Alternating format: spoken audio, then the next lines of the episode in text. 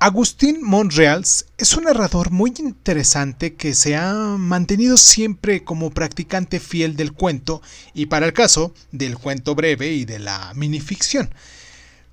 En esta época en la que muchos escritores ven el cuento solo como una forma para entrenarse para escribir una novela, es un autor raro. También es un autor prolífico y ciertamente sorprendente. Fue miembro del consejo de la redacción de El Cuento, la legendaria revista dirigida por Edmundo Valadez, y al mismo tiempo trabajó en su propia obra. Fue uno de los autores de la antología 22 cuentos, cuatro autores. Más adelante su primer libro de relatos cortos, llamado Los Ángeles Enfermos, y ganó el Premio Nacional de Cuento del Instituto Nacional de Bellas Artes, el más importante que se da en México a un autor de narraciones breves. Con su obra posterior, que ha sido premiada en varias ocasiones más, Monsreal se convirtió en un modelo de un escritor empeñado a crear una obra completamente personal, sin otro fin que el desarrollo de su propia forma de contar. Esté de acuerdo o no con las modas del momento.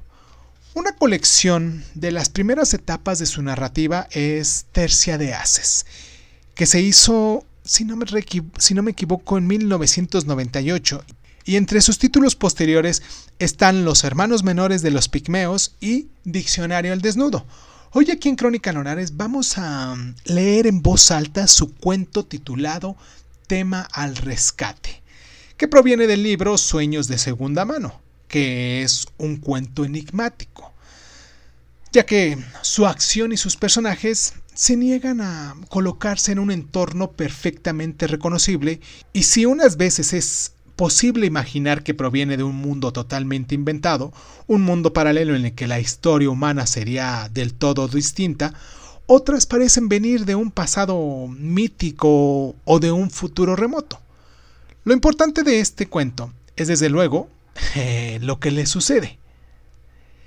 También quiero, antes de comenzar a leer este cuento en voz alta, quiero recomendarles dos cuentos mm, que pudiesen tener una tendencia similar, que se pudiesen eh, ser cercanos a, esto. Uno de ellos titulado Cranija, de Pablo Soler Frost, y otro titulado El Jardín de Monjas, de Iliana Vargas. Y ya que estamos en esto, pues también de, paso quiero recomendarles una novela de Carmen Boullosa titulada Cielos de la Tierra. Y bueno, sin más ni más, como les digo, esto es Crónica Lunares, yo soy Irving Sun y pues qué tal si vamos por el cuento. Comenzamos. Cierra los ojos, cierra los ojos, cierra los ojos. Si escuchas que alguien se acerca, no temas todo estará bien.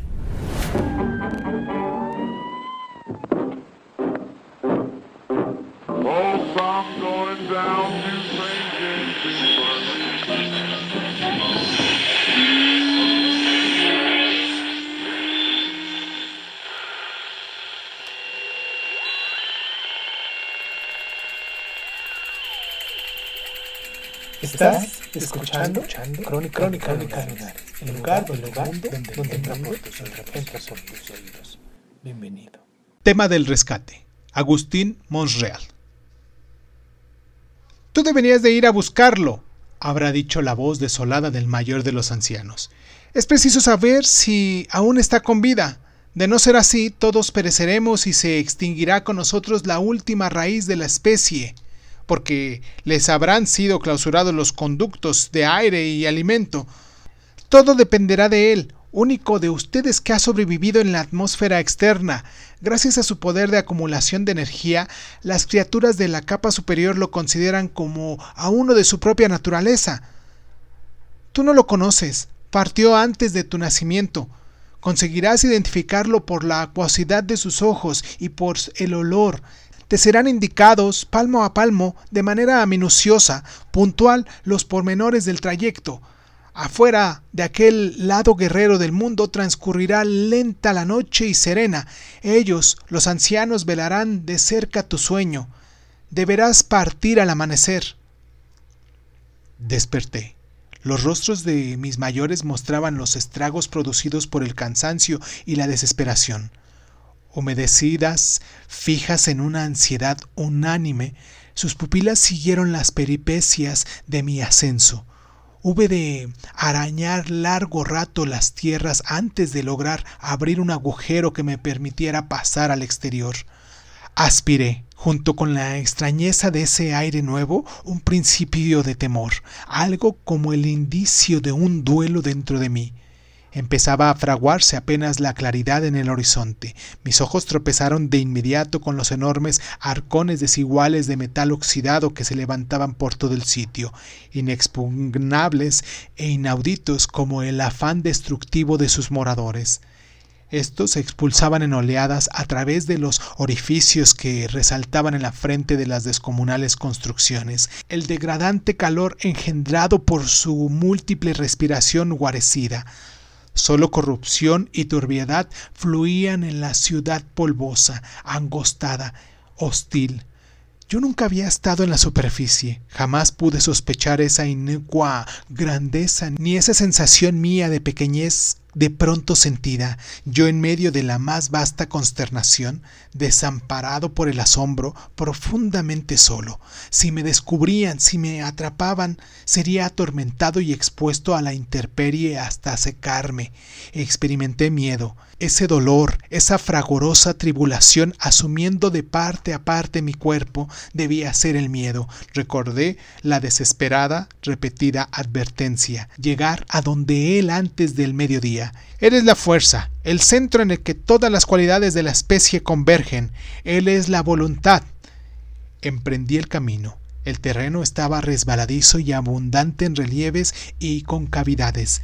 Me veía obligado a marchar en plena luz, y a causa del deslumbramiento creciente de mis ojos, la ciudad parecía dilatarse, adquirir una imprecisa apariencia de infinitud. El tiempo se desilvanaba pausado, trabajoso, como si la inmensa luminosidad del cielo lo enfermara, como si el desplome obstinado del cielo sobre la tierra lo fuese adelgazando. Mi fortaleza disminuía en forma notoria. A poco de haber iniciado el recorrido, me arrastraba casi asfixiado por la espesa opresión del ambiente.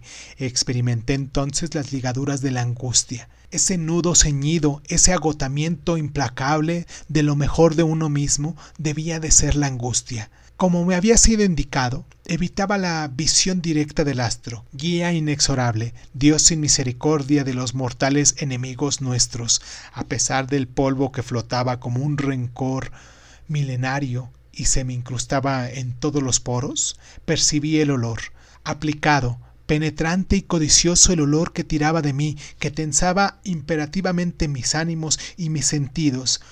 Juntaba sus rumores en silencio y mi percepción los ascendía, los dejaba extinguirse, los sepultaba, los hacía surgir de nuevo.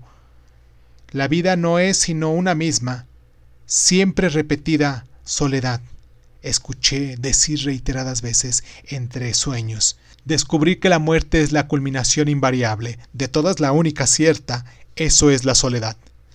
Mientras me debatía en el suelo que se tornaba más blanco y quemante a cada paso, más de fuego, mientras la potencia del astro, adversario impiedoso, castigaba la cascada frágil de mi piel, ardiéndomela, ampuleándomela, pensé, supe que mi existencia no me pertenecía, que era dependiente por entero de la de mis mayores y que ellos, al igual que yo, minios e indefensos, me pensaban como una prolongación de sí mismo, se pensaban en mí. Yo era el resto de alimento que le transmitía a él, único posible dador de la vida. Ignoro en qué momento comencé a sentir que la vastedad del espacio se poblaba de rivales, apostadas miradas, al cabo de una ciudad inmutable me hallé por fin, enfebrecido, lacerado, ante la estructura ocre y roída casi íntegramente por la herrumbre que él habitaba. Empezó a brotarme sangre por la boca y oídos. Toda la intensa crueldad del cielo se había concentrado en mí. Me incendiaba. Era el mediodía. Consumido, ciego, penetré en la negra abertura de la que emanaba el olor, Un sonido agudo me dominó la razón, ensordeció mi albedrío y me atrajo, me fue absorbiendo hasta el hueco equívoco de la obscuridad. Lo intuí apostando a él, acechando. Lo adiviné amenazante y contrario a él.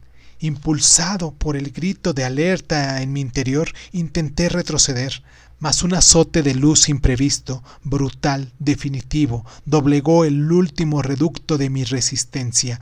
Después del inacabable rito de odio en el que las teas enemigas soltaron el ultraje de sus llamas en mi carne, mi cuerpo, convertido en una llaga infinita, fue arrastrado hacia una cima de piedra donde quedó expuesto en ofrendal el astro devastador.